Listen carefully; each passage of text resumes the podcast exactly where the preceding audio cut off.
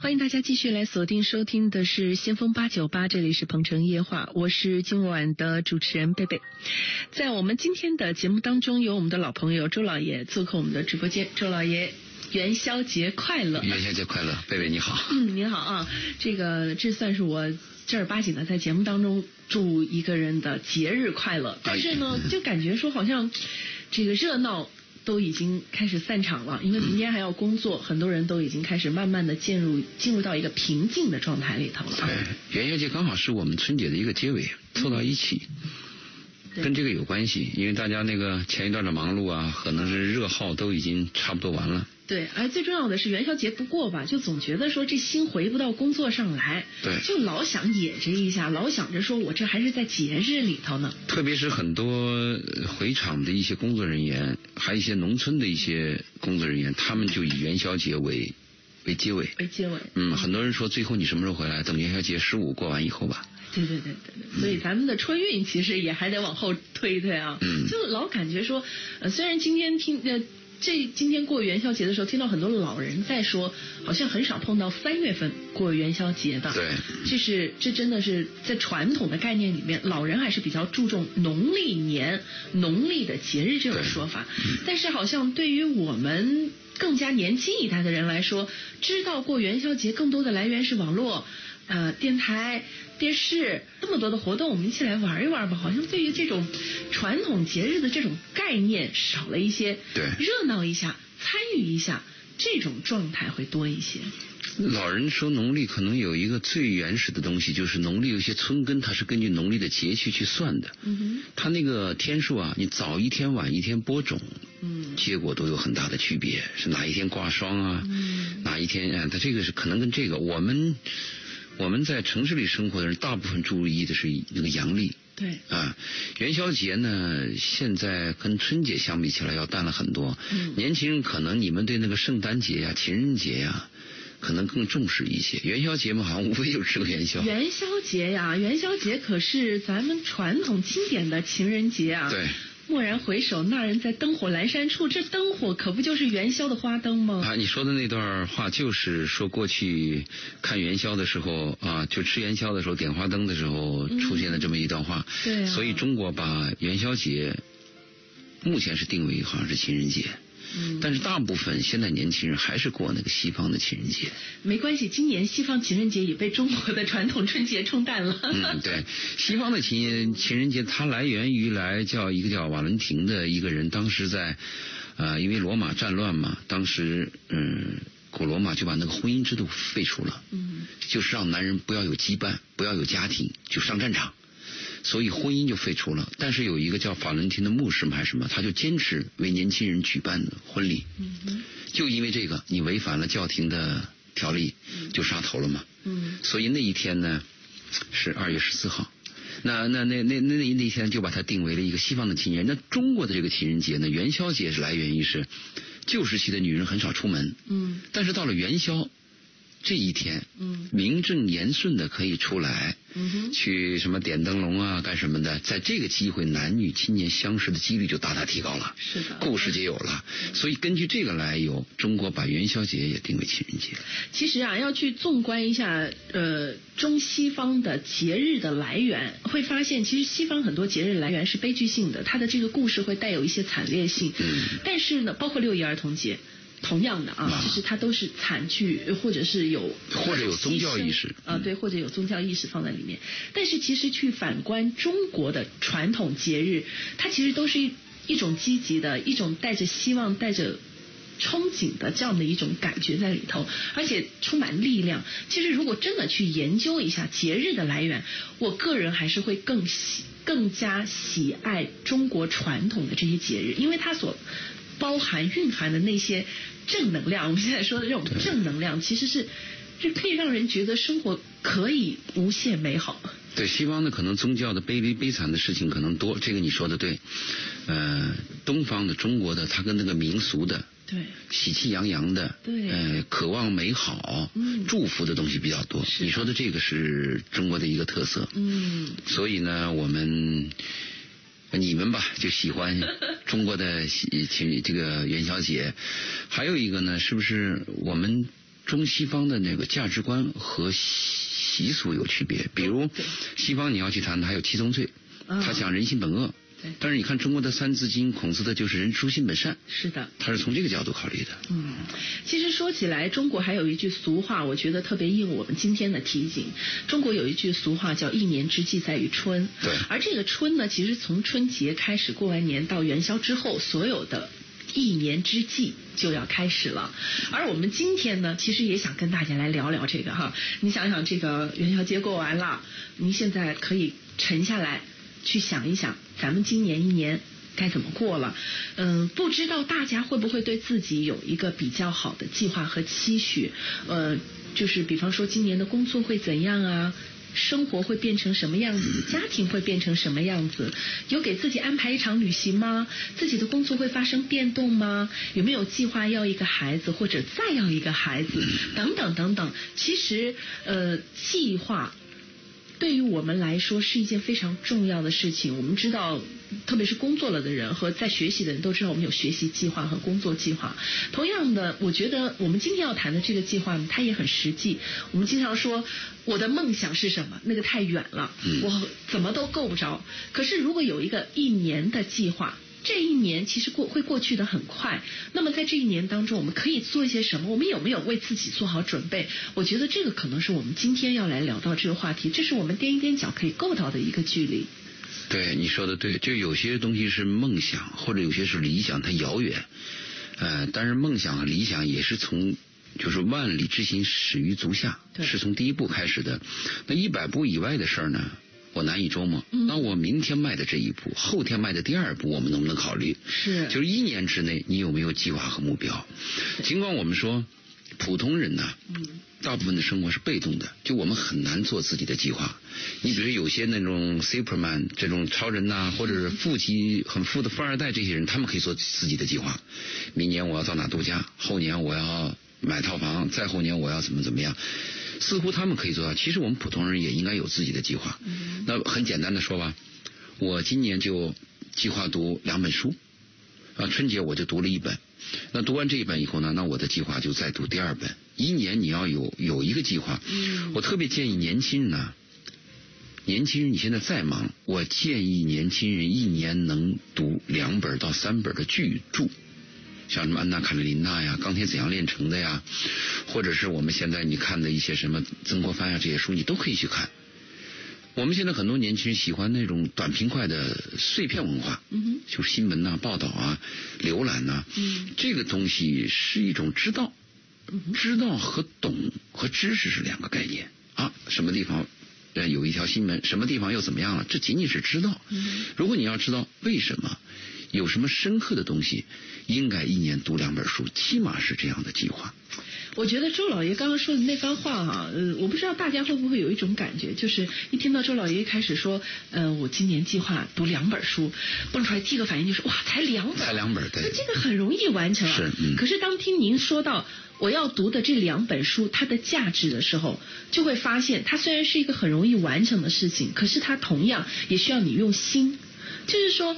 我两本书，我上书城一逛，全都是书。可是我得知道，我读的这个书不是一些所谓的看完了以后不知道在说什么的书。有些是消遣啊，有些是学习消遣。嗯，呃，可能我们更多需要的是学习和提炼的东西。要学习。你比如说，我读这两本书，我会把它读完了以后呢，翻过来再看。过一段呢，我再把一些中间的段落我再拿过来。嗯哼。我中间还有一些笔录。嗯哼。翻过来再看第三遍都有可能是这样。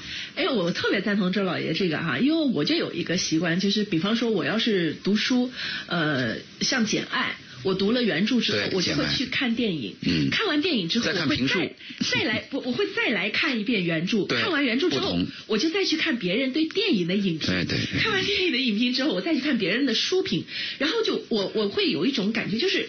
真的是一千个观众就有一千个哈姆雷特，就是不管是电影还是书，还是我看的还是别人看的，他的角度就是我们抓的重点永远都不一样。是，就是每个人给出来的东西都会让你觉得，哦，原来这个也是值得注意，哦，原来还有那个意思，这种这种新奇的感觉，会觉得一本书翻来覆去的看的那种趣味，是有很多人在跟你一起看的感觉。你在学习，这是一种学习。学习和浏览和消遣是完全不同的。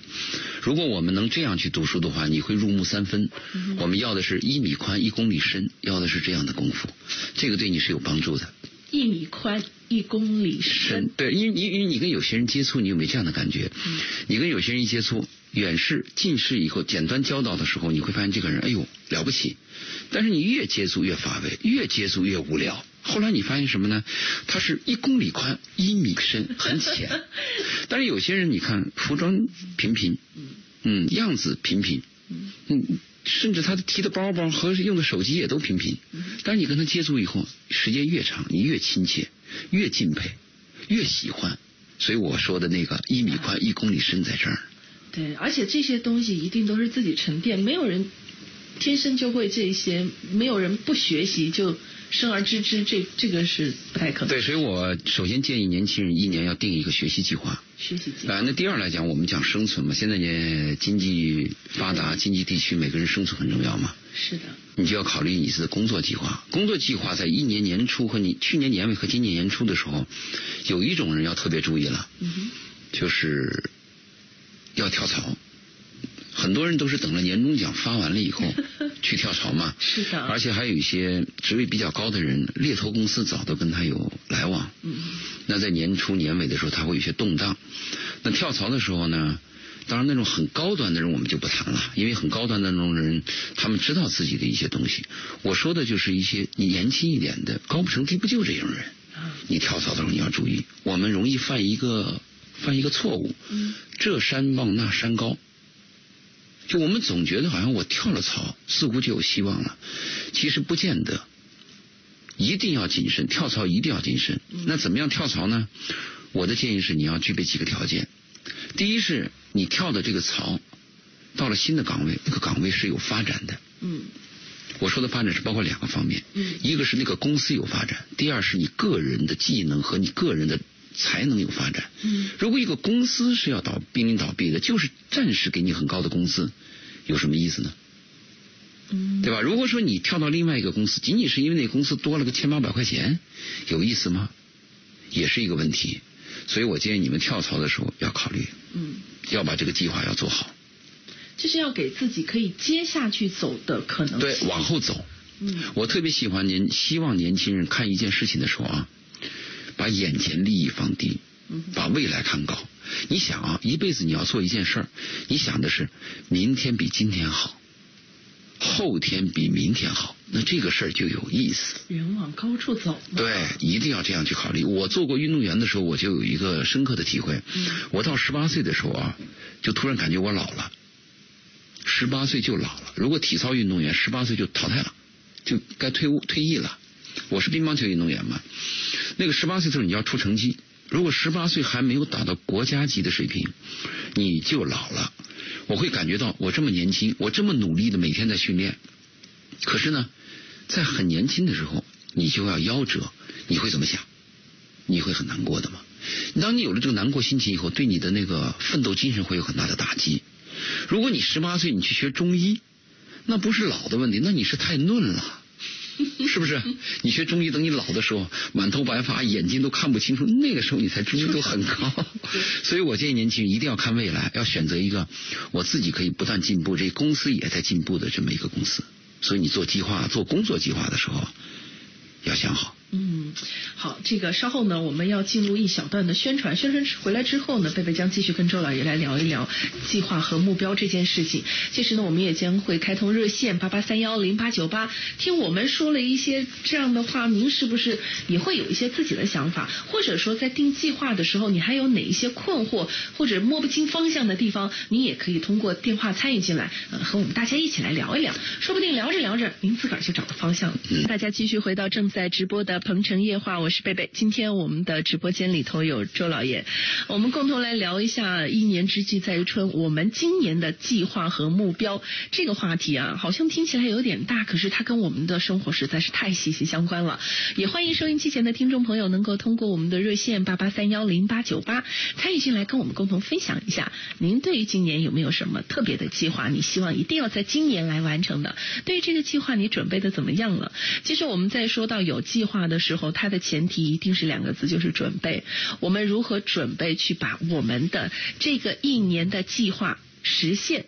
举一个最简单的例子，比如说我们今年想要出去玩一趟，好，那么我们去哪里呢？这个地方有什么好玩的？有什么必须要吃的？你都要提前做攻略吧。对。啊，哪怕我们今年想要生一个宝宝，那么在生之前，我肯定要知道怀孕的时候什么不能吃，几月份出生会比较好，坐月子，宝宝可能会不容易受凉等等，你需要准备的东西真的很多。如果要换一份工作，或者说工作进行一定的调整，这也是需要准备的。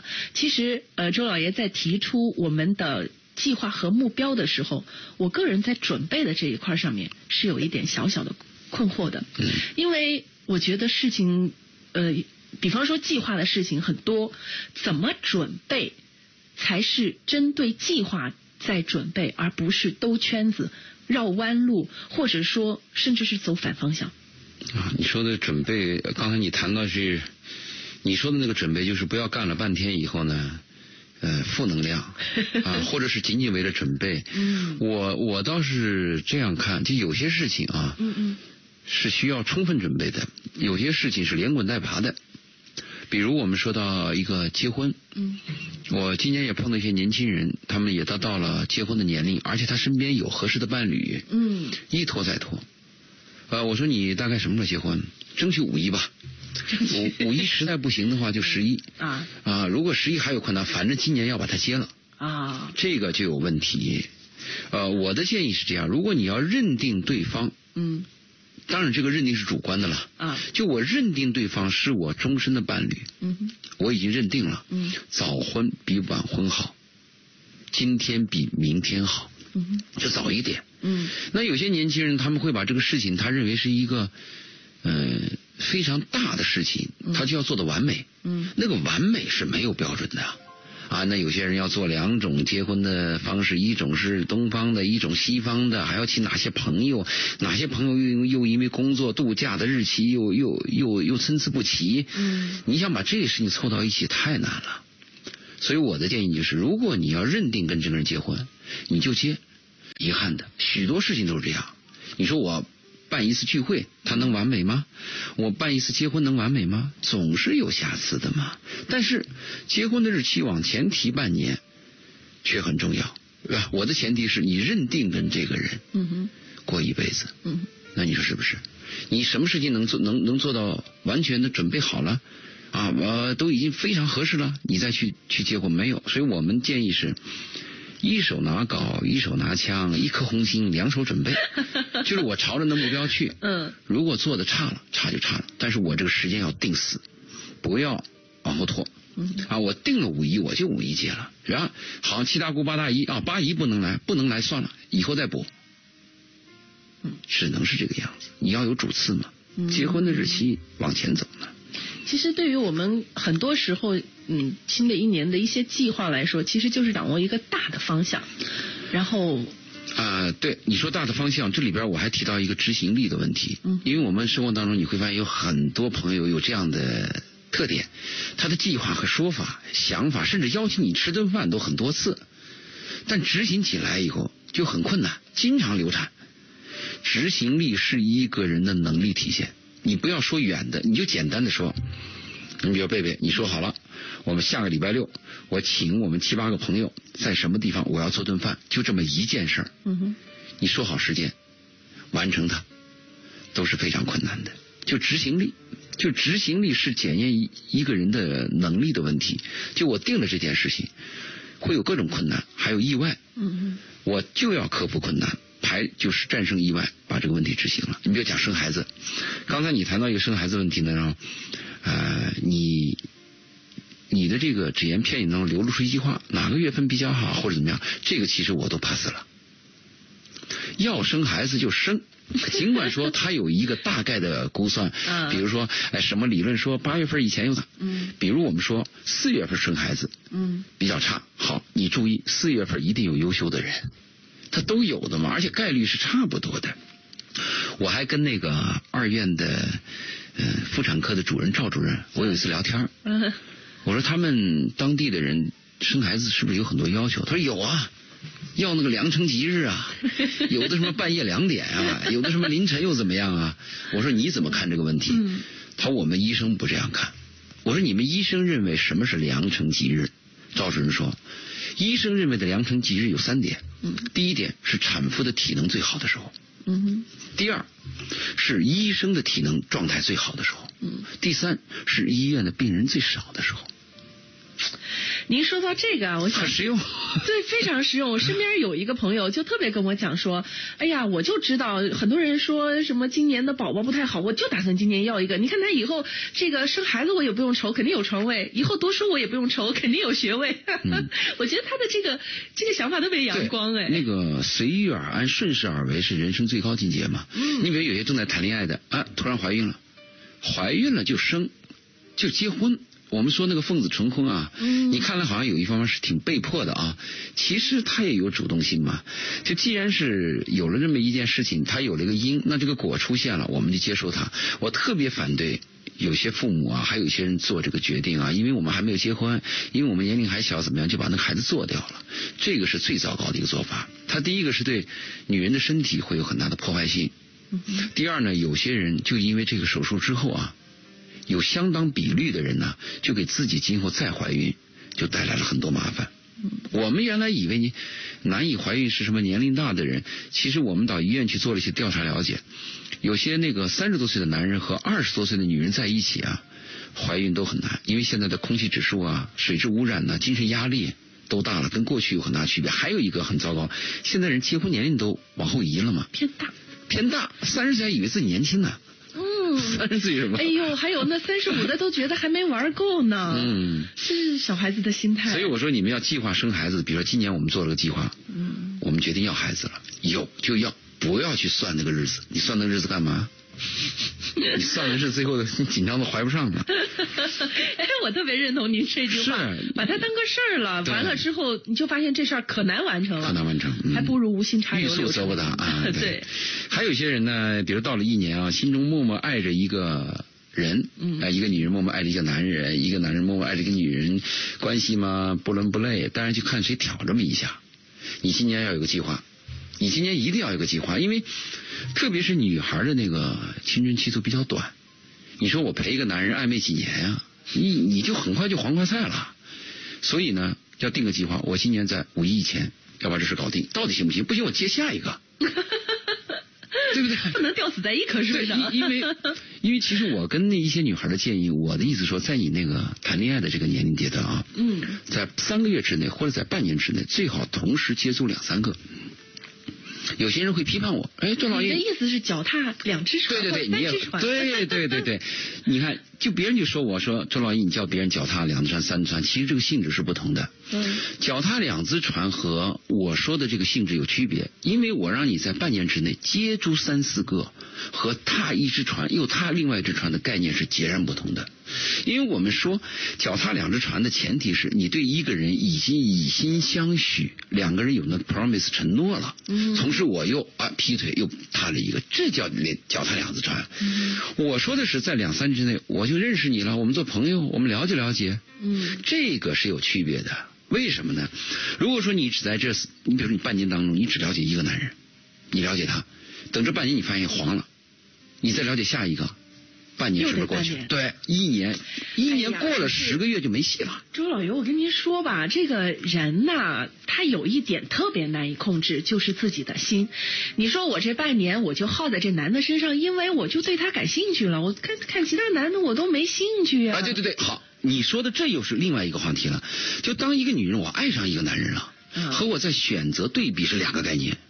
哎，这个女孩一旦爱上那那疯了。你别说其他再比他再好，他不认的，他只认为我这个是最好的。你说的是另外一个概念，我说的概念什么呢？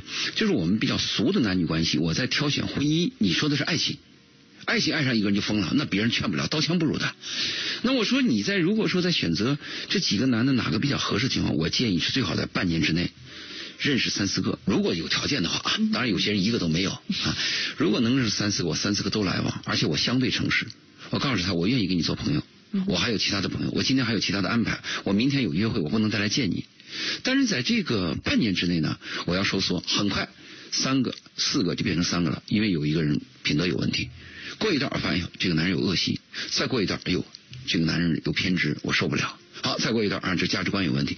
搜索下来，发现一个啊，这个相对还可以，没有什么太大优点啊，也没什么缺点，我接触。周老爷。我得问一下，您作为一个男士啊，嗯，就是如果有一姑娘跟您说，我这个呃愿意跟您处一处，交个朋友，了解了解，可是呢，我同时还跟其他的男性有接触，我想好好的来选择一下合适的，您心里面不会膈应吗？或者说有疙瘩吗？这个有个问题啊，嗯，这个是个强势方和弱势方的问题，如果我是弱势方。有疙瘩也得受。对，你说的就这个问题了。如果我这辈子找不到女人，哎呦我的天哪！我我我跟你说，这个这个男女关系的博弈啊，嗯，它真是没什么道理。如果我这里找不到女人，我就跟死你了。你别说你把我当老二，你把我当老三老四我也认。那我没有办法呀，我我就喜欢你，有什么办法呢？但如果说我是强势方，而且我还比较霸道，你伤了我的自尊心，我知道你这个意图，那我就可能怕死你，我找下家。我也有下家在等，就开始也是个双向选择。但其实来讲，对你说对了，其实来讲应该是强势方和弱势方都去掉，应该以一个公平的心态来对待这个事儿。就你选择我是你有你的权利，你是对的。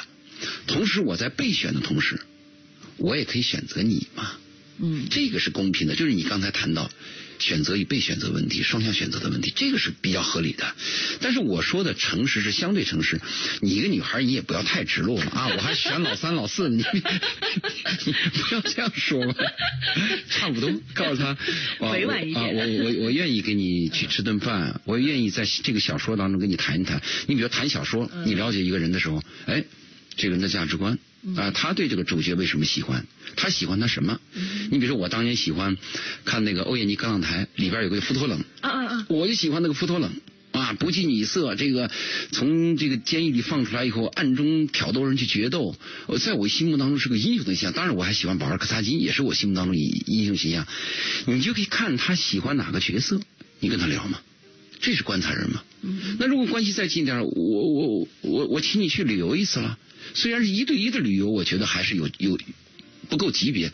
那我可以叫我个女朋友，你再叫一个男朋友，我们四个人去旅游，因为旅游能看出一个人情绪，对吧？装修可以考考验两个人吵架，他就有有步骤的嘛，是不是？我说你要做计划，这个在这个表达爱的情况下做计划。嗯，哎，我觉得周老爷刚刚说的那个。挺有意思哈，我还真是第一次听说装修考验两个人吵架这事。装修不吵架，你试试看。没装过呀。对你下次看看，一般一般这个是这样，男女共男女之间只要一共事，这共事里边牵扯到选择和决定权的时候，就要吵架了。哎呦，那都不用装修了，出去吃顿饭就知道了。也会。对你点个单。点个菜，你想吃什么？但是有时候男人会在这个小问题上，或者女人在小问题上会作为谦让，他觉得无所谓。在在一些大的利益问题可能会出现这样的。你比如还我们再说一个计划，嗯，我们刚才谈的好的一面嘛，嗯，你心中默默爱一个人嘛，嗯，我今天要计划五亿前摊牌，还是这个元宵节就摊牌？你做了个计划，你的目标什么呢？如果他 pass 我了，我就怎么怎么样？你总得有一个，你对你自己的时间管理要负责嘛。那还有一个就是，你们俩骑驴找马。对吧？这个关系很多呀，不伦不类，是是是，很长时间了。今年脱不脱手？去做一个决断。对，你要有计划。你比如说我，我我，你作为一个男人，你把人一个女人拖了三四年了，你自己好意思吗？你在想，明年一过就是第五年了，过了五就更难听了。那你觉得确实有困难？嗯。那我建议你就摊牌。我特别讨厌的一种什么人呢？他因为找不到合适的人。他就一直拖着，拖着就拖着，反正我不吃亏，这个就非常糟糕。我说做分手的这个决定，不是说你对你自己要负责，做分手决定的百分之七十的成分要对对方负责。如果对方是弱势群体，你就要百分之百的对对方负责。什么叫弱势群体呢？对方的工资比你低，对方文化比你低，对方收入比你低，啊，对方长得又比你差，离了你以后呢，就会更糟糕。这就是弱势群体嘛。如果对方是个强势，比如说他是一个富二代，啊，他是一个离了你会长得更好的，那无所谓。你你你你怕死他，他任何时候都会有很好的出路，这个就无所谓。我说的是。你在对方是弱势的时候，你骑驴找马，你骑到哪一天？你骑到五一还是骑到十一？这个我要提醒，特别是一些哥们儿啊，一些男人要注意这个问题。嗯。你有没这个计划？你的目标什么？我建议是，如果你要是啊，发现你跟这个女的下去，你要伤害她，你宁愿自己单着，你也不要利用这个女人，就告诉这个女人到此为止，怕死了。我其实也很好奇的想问一句哈，就是。尤其是对于那些您特别需要提醒的哥们儿，嗯，如果这个决断他没下，我骑着这个驴骑着骑着也骑出感情了。这个有啊，我身边好多朋友天天闹，天天闹分手，闹到最后结婚证都扯了，然后直接说我们办酒了。这样好，这样好，就是把驴当成马了。这个我倒是赞成的，但是我说的是，有些人的心是真够狠的，而且真能做得出来的。嗯那我就建议你，元宵节就停止，总比五一好；五一就停止，总比十一好。你在分手的这个计划上要清楚。其实也等于是给自己留一条退路，不要让别人恨你太深。你回头指不定走到哪条路的时候，那个恨你的人，他给你使一下绊子，说不定这条路就走不下去。其实从那个从什么各种教派和各种信仰，它有个轮回的学说，就是你做了一个恶事儿。这个恶事有一天会轮到你，或会轮到你的挚爱。哎，中国有一句老话叫“风水轮流转”嘛，总有一天到你家嘛。是你这个美国有个著名的电影，就是讲的一个男人看到一个小偷抢了一个人老人的东西，而且把那个人砍伤了，他完全有能力制制止，但他视而不见，他躲了。甚至最后警察来做笔录的时候啊，他都为了怕麻烦逃脱了，使得那个罪犯没有得到审判。逃离了。电影结尾的时候，就那个小偷抢了他的父亲，而且刺伤了他的父亲，他父亲流血过多死亡了。他讲的就是这个道理，就是你做任何一件恶事其实我们每个人都会轮到自己身上。你比如说，我们现在有些地方，那个我们做一些假的奶粉，他做完这个假奶粉，他自己不吃啊，他知道这个奶粉有问题啊，他不吃。好，他把这个假奶粉卖给别人。他以为他就没事了，其实不对。那有些卖菜的呢，他过分的弄农药，弄完那个农药他不吃啊，他把那个有农药的菜卖给你。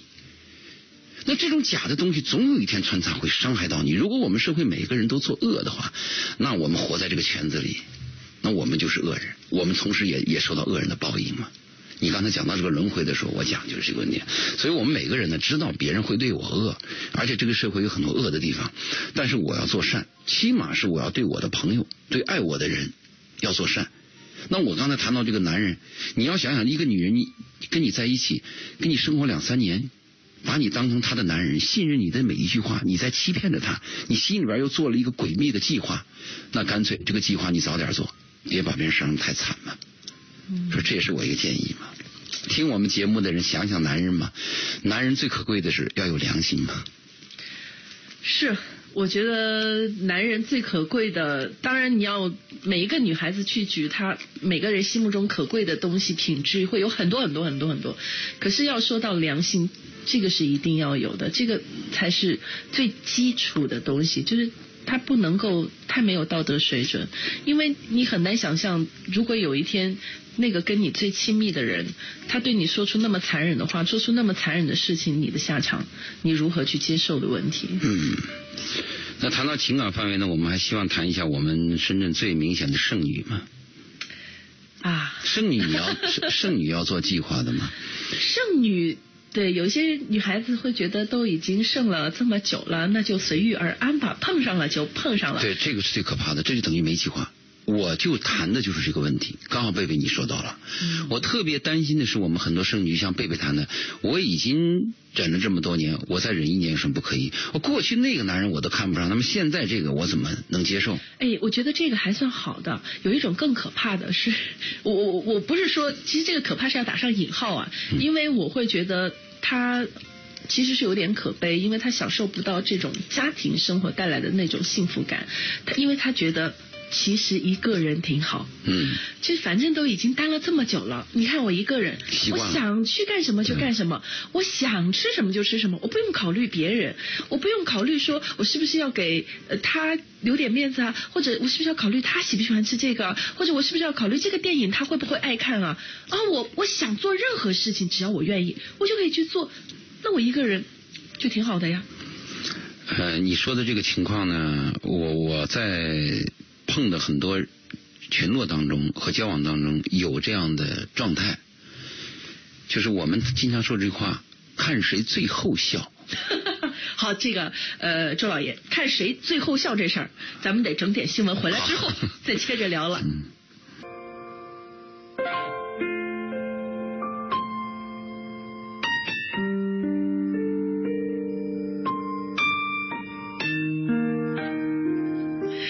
继续回到我们正在进行的《鹏城夜话》，我是贝贝。今天我们的直播间里头是大家的老朋友周老爷啊。我们今天在聊关于一年的计划跟目标的时候，嗯，其实每一个人对于自己的计划跟目标，都是围绕着自己展开。对于年轻人来说，工作和感情大概就是最重要的两大目标。嗯，只呃，应该说是就是。你所有的目标就围绕着你的工作和你的感情生活。对于年轻人来说啊，我们刚刚在说到感情的时候，也提到了，嗯，关于单身贵族们的现状，嗯，也提到了，就是有一些随遇而安，还渴望着有一个家庭的单身贵族，也提到了有一些单着单着吧，他真的就已经习惯单着的家庭的这这个单身贵族啊。其实，呃。我我不知道应该怎么去说哈，其实我们应该尊重每一个人对于自己生活的选择，但是呢，我我又特别有一种感觉，就是你看我在自己的生活里头，我尝到了家庭的甜头，我尝到了家的温暖，我就特别希望说，这些单着的人们，你们也去尝试一下吧。其实这种温暖是可以让人上瘾的，因为有家和没有家其实真的是两种概念，差距很大。对呀，其实是它不是差距的问题，它是那个，它英文讲英文有一句话叫 distance，还有叫 different 嘛。distance 讲的是距离，就讲的我们是差距嘛。different 就是完全不同的东西了，应该是第二种是完全不同的。嗯。刚才你说到有些人过剩女啊，还有一些单身贵族，他们过得还比较好。对。我后来在上趴的结尾说了，有看谁最后笑。对。我是这样考虑，你刚才说句话很重要，就是我们要尊重每个人的个人价值观、个性选择，这个是我们一定要尊重。的，比如说我这个人就喜欢丁克，嗯哼，你没有别人没有权利指小瞧我或者轻视我或者指责我，这是我自己的选择。只要我的另外一半他也同意丁克就行。嗯，如果我就选择我单身，我就喜欢被剩下来，我就喜欢一个人听音乐，一个人吃饭，最多我要一个老妈子做饭，一个菲佣扫地。嗯，那是你自己的事儿。我为什么刚才在结尾说了一个看谁最后笑呢？我身边有这样的实例。就是这段生活，他所谓过得好的生活，他会变。为什么呢？这段生活它是违背人性的。人是一个群居动物，群居动物最怕的是孤独，而人老人老了以后越老越孤独。即便是年轻人，你也是最多说可以说这样，你可以排遣寂寞，但是你无法消除孤独，因为孤独啊，就是。你爱的那个人他不爱你吗？或者在这个世界上没人懂你吗？或者没有你爱的人吗？你才孤独吗？那如果说这个寂寞呢，是因为我没有地方听音乐，我没有地方开 party，没有地方看电影看电影啊，那你寂寞。现在这个寂寞问题，深圳经济发达，全世界都可以解决。你只要有钱，你就可以把寂寞用另外一种方式把它排解。你可以买到很多快乐的嘛，但是孤独买不来，爱买不来，这个有难度。所以我为什么跟你谈到，如果这个人到死的那一天，他都过觉得挺好，那我们要尊重他，我们还要呃，就是这个说你过得挺好。但我说的是，这个违背人性、违背自然的这个东西，它最终会受到自然的惩罚。我担心的是后半期。呃，这次我儿子从美国回来，我跟我儿子有一段交流。他说，西方原来的价值观都是孩子到十八岁以后你走人，父子没什么关系。但是西方现在越来越看到这样的画面：夕阳美好，河边长廊，一个孤独的老人牵着一条狗。他这个在西方很多了。说西方也在反省，西方现在对家庭也越来越重视。反复谈的是 we are family，we are family。你看很多电影片子，它最后就是 we are family，family 是最高境界。那你说我们讲快乐的时候，确实我一个人想喝啥喝啥，想去哪去哪，我可以说我可以说我 pleasure，但是你不能说你 happy，因为幸福和快乐是完全两个不同的概念。嗯，幸福是必须两个灵魂交织以上才会有的东西，快乐是一个人就会有的东西。比如，你心中爱着一个人，这个人虽然在远方，你见不到他，但是你苦苦的爱着他，为他守候，为他操劳，为为为他努力，你你是不是过得很情愿很心甘情愿？甘之如饴啊，甚至还会觉得哇，我就真的是愿意这样做。这个是幸福感啊，你心里有幸福吗？一个一个男人，在外边，你你在韩国影片里看特别多，被上司啊。训了一顿，低着头，甚至挨一巴掌。见了客户，客户又把他骂一顿。回到家里，把自己的微薄工资给自己的老婆，给自己的孩子。他苦苦的为这个家在挣扎着，在奉献着，他幸福啊。所以为什么我经常跟年轻人聊天的时候，我说你们把快乐要放在第二位，要追求幸福，而不是追求快乐和享乐。区别就在这儿。我担心的是，你说的那个现在还过得很好的人，有一天他会变。等他变了的时候，他突然发现哦，还有另外一个世界。婚姻关系、家庭问题是最多最麻烦的，但是我们每个人从家庭和婚姻当中获得的力量是最大的。所以我就要不断的宣扬我这个价值观，不断的告诉你还有另外一个世界。你看啊，如果我没有说，那是我来做节目我的失职；如果我说了以后你不选，那是你的权利嘛。嗯，所以我就说，我为什么提了一下剩女呢？剩女到了一年龄，你要想，我们很多人跟剩女啊谈的是爱情啊，谈的是感觉呀、谈的是婚姻啊。其实我跟剩女不谈这个，我跟剩女聊天，我就谈的是这个。你二零幺五年计划什么时候怀孕？什么时候生孩子？周一，你看你眼睛瞪大了吧？这个得赶紧找玩他爹呀。对，其实对剩女来讲，再不要谈什么爱情，谈什么感觉了。剩女最关键的是，你这辈子能不能有一个自己的孩子？女人生孩子不等人呢。周老爷，我突然有一个问题啊，您对剩女的定义和社会上普遍对剩女的定义一致吗？不一致。啊，你看我特幸亏问了这个问题，啊您怎么定义剩女？我认为剩女她有很多种，呃，大部分的剩女的情况是，她条件比较好，而且剩女有一个糟糕在哪里呢？剩女很多都是主动剩的。并不是我们男人想象好没人要你剩下，他不是这样。剩男是这样子的，剩男确实美女，美女，剩女不是，剩女就是她有些姿色，嗯有些技能，有些优越感。他身边的人呢，不是没有男人，而是没有他心中有感觉的那个男人，就这样一点点剩下来的。我担心的是这个，所以我为什么跟剩女谈呢？我说你要考虑你生孩子，生孩子比结婚要重要。女人一生不两件大事吗？一个生孩子，一个结婚吗？结婚靠谱吗？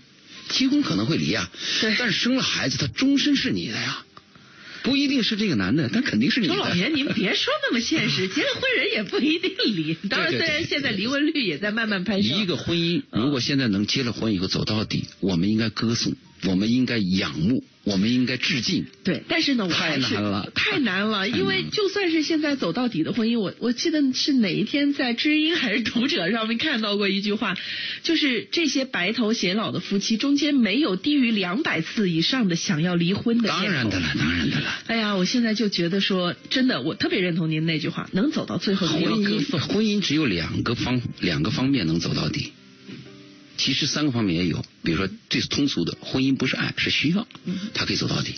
那么你离了，你离了我的工资咋办？这养孩子奶粉钱没有？我们的房子还在按揭，需要是最最是大部分的。第二信仰。就我们，你像我们那一代，我爸他们那一代，我爹我妈那一代，他信仰上你怎么能离婚？这离婚词儿都想不到，多丢人的事儿，想不到，就根本想不到，想不到离婚。那会儿是没有这个概念，没有这概念，就结婚就是一辈子，怎么有离婚的概念？根本想不到，对不对？有时候也有休书呀。对，那是很少谓的嘛，但毕竟是被大部分价值观所排斥的嘛。嗯，对。第三个来讲就是熬。婚姻就是熬出来的。呃，有一个俄罗斯裔的美籍人呐，嗯，是诺贝尔呃经济学家获得者，他诺贝尔得奖的，他是诺贝尔得奖里边年龄最高的，他九十岁才获得了诺贝尔奖。嗯，你去查一下，他六十三岁的时候，六不结婚六十三年的纪纪念日的时候，很多亲朋好友都来祝贺嘛。嗯，有一个记者问，您能不能给我们说一说？您是用什么样的办法结了六十结婚六十三年依然过得很好？他的回答是：你们只要熬过最初的六十三年，以后的日子就好过了。好经典的。婚姻我们一定跟年轻人讲啊，婚姻是需要，互相帮助是责任，它里边有很多艰辛和付出。但是你最终是会获得幸福感的，是为他人服务当中获得幸福感的。千万要把它跟爱情把感觉，所以我跟这个剩女谈的，我不谈这些东西，我谈就是你打算不能要孩子。如果说我这辈子不打算要孩子了，找感觉继续找吧。如果说我要做个妈，我一定要找到一个另外的灵魂跟我这个灵魂相交织的，嗯那你就要考虑你是二生孩子。您这个说法哈，让我想起呃，也是前一段时间看过的一篇文章。那篇文章呢，在说的是古代的父母之命，媒妁之言。然后呢，就说其实，在古代，就像您刚刚讲的啊，就是人家没有离婚的概念一样的，过一辈子，过一辈子，刚见面，而且呢。据说这日子是越过越好的，因为感情呢是慢慢的培养出来的。人家是在结婚之后开始谈恋爱，因为没有别人了，就就这个人了。哎，越过发现，哎，这也不错，那也不错，这也不错，那也不错，完了就越来越和美。但是我们现在追求自由恋爱了之后吧，一开始就把人想的特别高大上，什么都完美了，结果一开始过日子就发现，怎么这有毛病，哎，那有毛病，于是就从。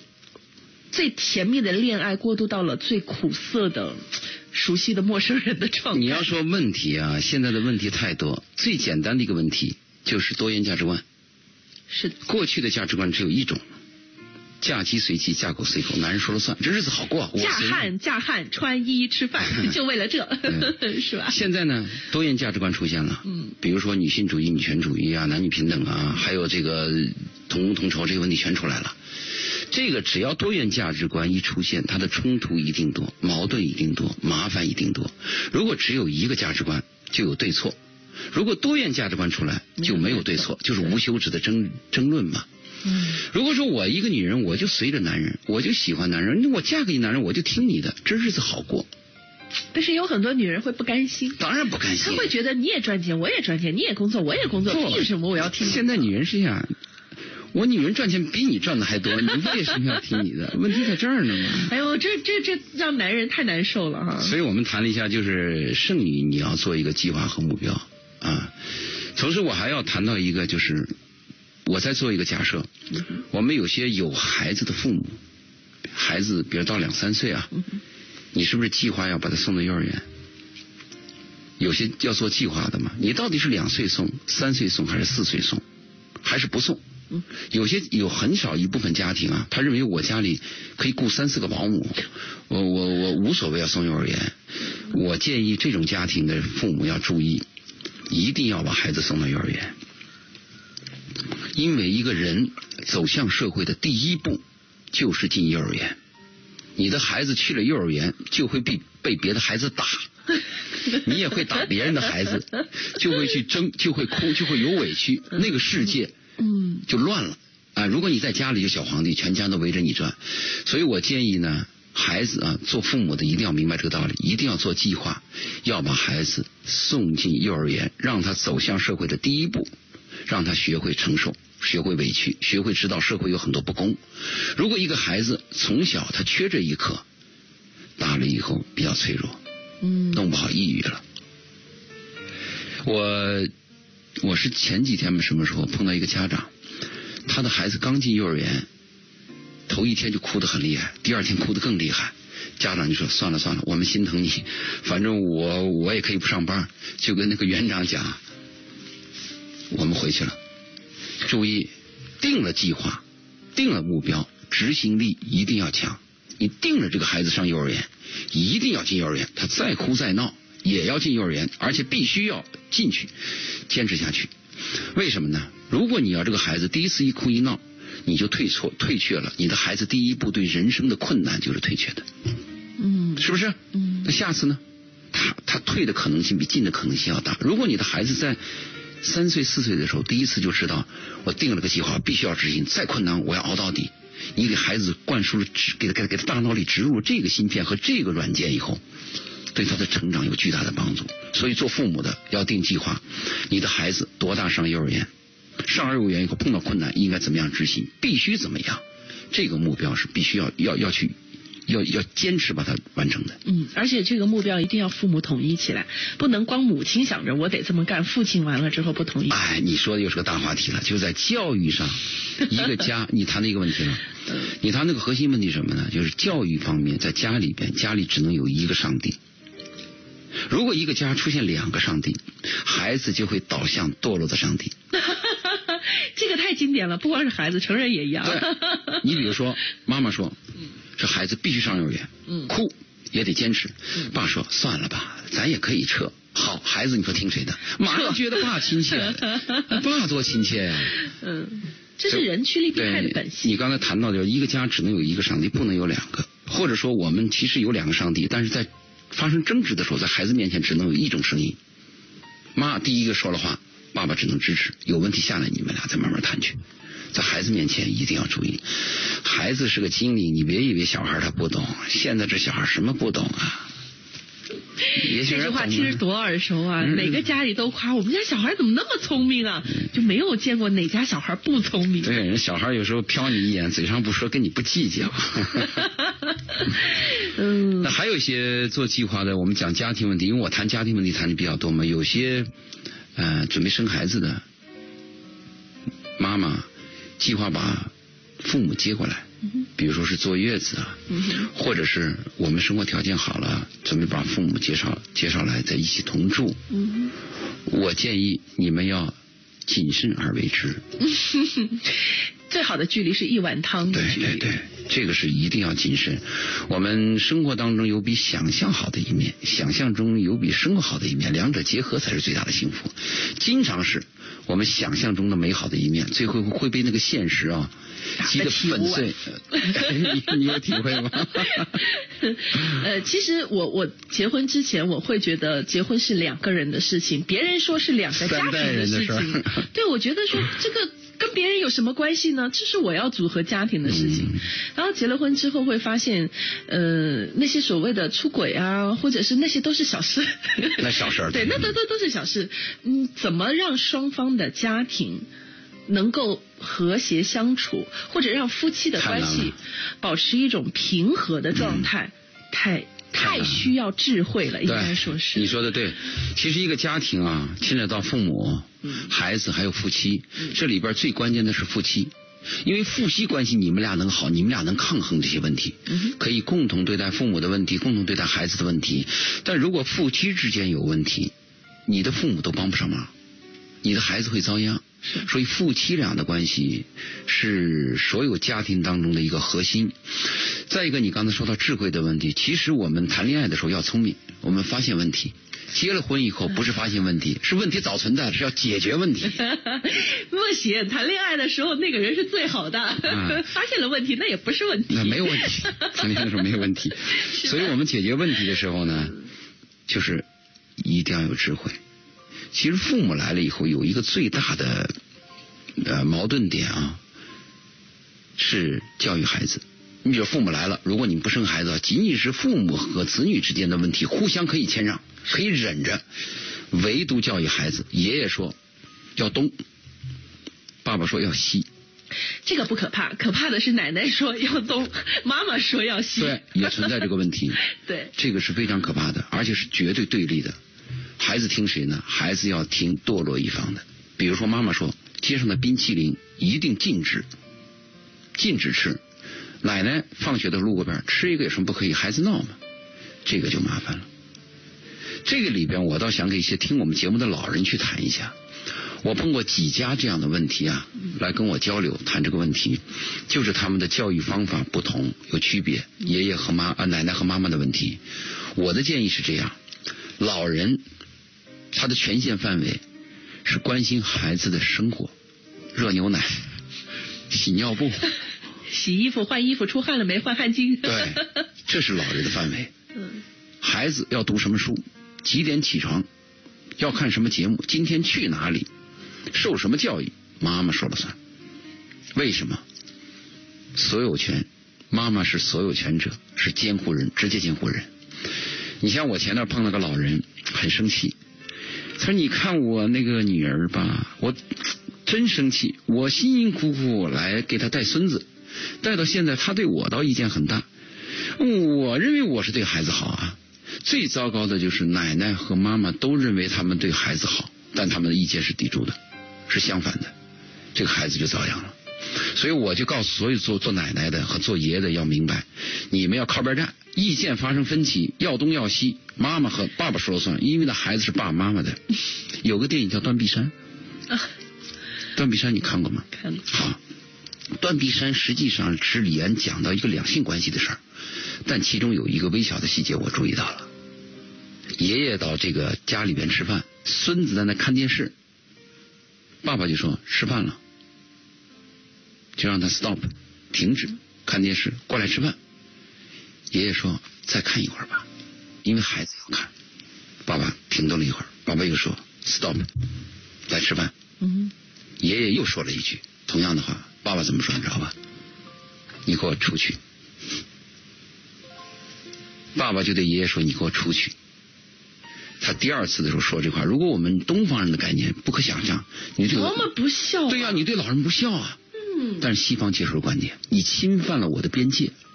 那个孩子，那个儿子是我的儿子，我是你的儿子，你没有权利越过我去管我的儿子。你可以管我，你可以管我。管我。对，就像我们一些董事长，你如果认为这个总经理有问题，你把总经理 pass 了，你不能说这个总经理我聘了，而且总经理工作说你应该这样干，你应该那样干，按你的计划执行。那是违约的嘛？你侵犯别人边界嘛？我觉得今天节目信息量很大啊，有机会的话呢，应该把它拆分拆分，然后在节目当中再细细跟大家道来。所以今天和周老爷聊的这一些呢，咱们能够听到心里去的，可以好好琢磨琢磨，不管是恋爱还是家庭还是孩子。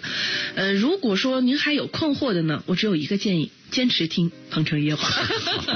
谢谢周老爷，好，再见。深圳标准。